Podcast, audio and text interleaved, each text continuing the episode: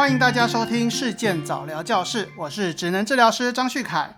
提醒您记得订阅、关注，还有分享我们的节目哦，让更多的人来认识早期疗愈。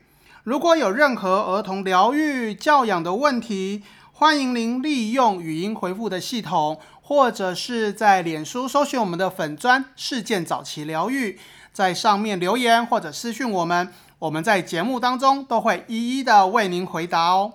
呃，我们这么多年来在协助需要早期疗愈的孩子哦，我们会发现呢，其实很多的孩子都会需要接受职能治疗。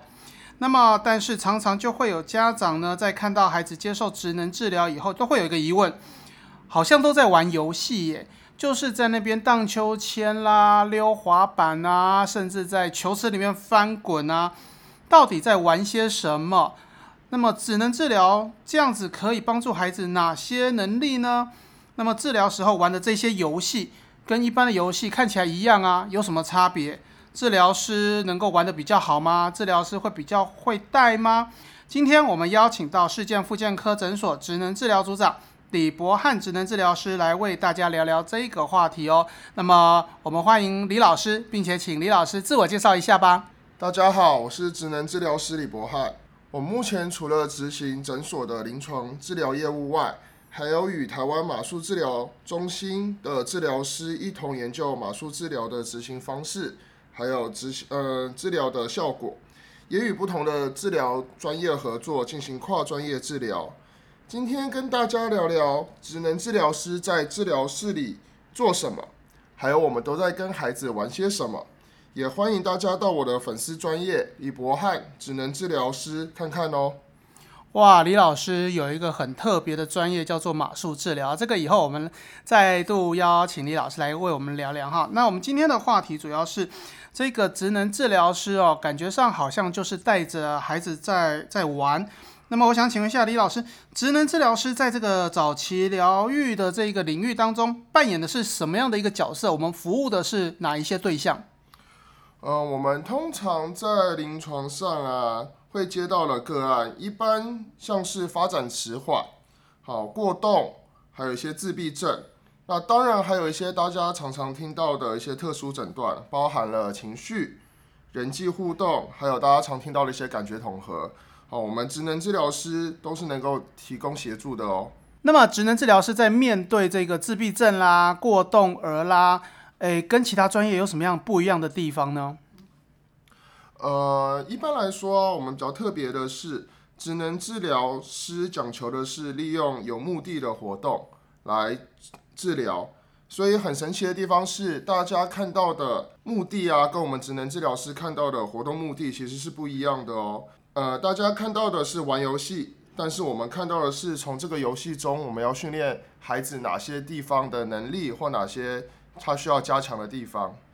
刚才大家听到的是有目的的活动，这个有目的的活动很好玩哦。它分为外在目的跟内在目的。通常一般家长看到的都是外在目的，你看到了什么？孩子就是在玩，玩得很高兴，孩子就是在丢球。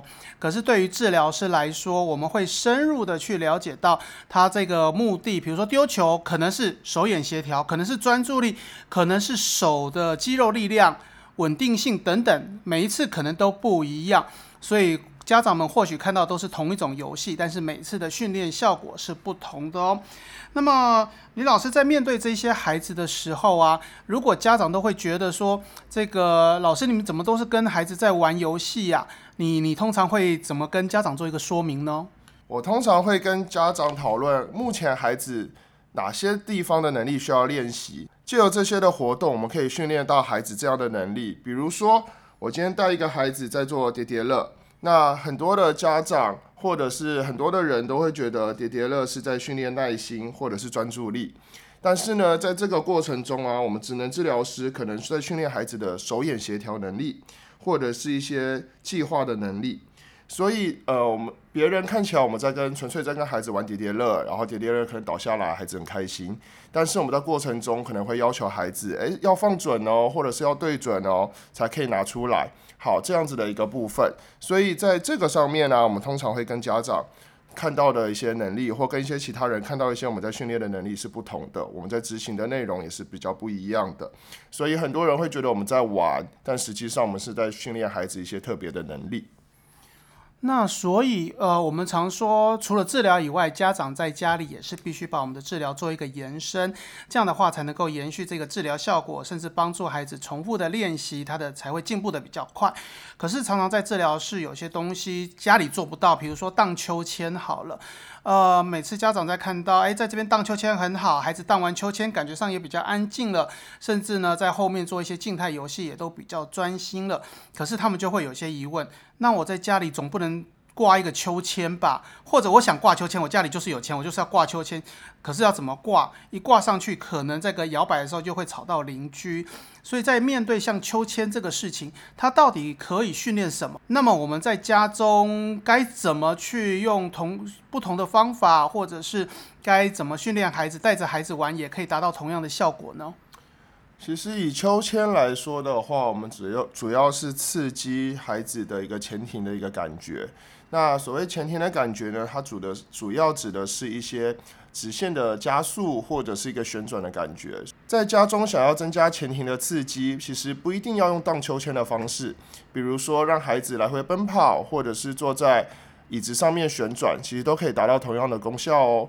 那如果真的想要带小朋友荡秋千的话，其实也可以到公呃附近的公园或者是游乐场，让小朋友去荡秋千，那一样。会呃增加他的一个前庭的刺激，也可以让小朋友玩到秋千的感觉。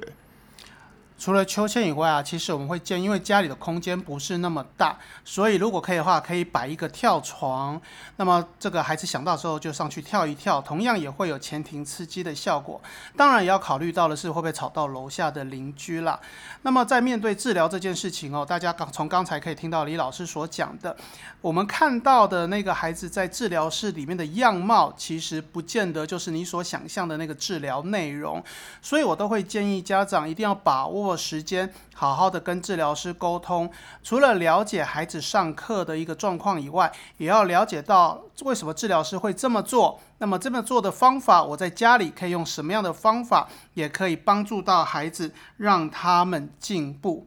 我们的治疗师真的是相当的专业，毕竟都是医学院毕业、受过训练出来的，非常值得家长花时间来跟治疗师们讨论。这样子话，才会是帮助到孩子最好的方法。那么最后，我们请李老师还有没有什么可以提醒我们家长的呢？呃，与治疗师的讨论是非常重要的。那目前因为诊所的治疗时间安排的很紧凑，所以家长可以另外约咨询时间，不用带小孩来，这样可以好好跟治疗师沟通以及讨论哦。也就是说，还是可以用鉴宝的方式。但是呢，这个就不是治疗师直接的治疗小朋友，这个我们会称为间接治疗，也就是治疗师来告诉家长如何的带领孩子，或是针对孩子的一些状况，可以做一些讨论。那这时候孩子不在嘛，所以我们的心思就不会担心孩子这时候在做什么，所以讨论起来是更有效率，更可以帮助到孩子的哦。好，今天非常谢谢李老师来为我们解说只能治疗在做些什么。那么最后还是提醒大家，记得要关注、订阅我们的节目，并且分享，让更多的人来认识什么是早期疗愈。谢谢大家的收听，我们下次再见。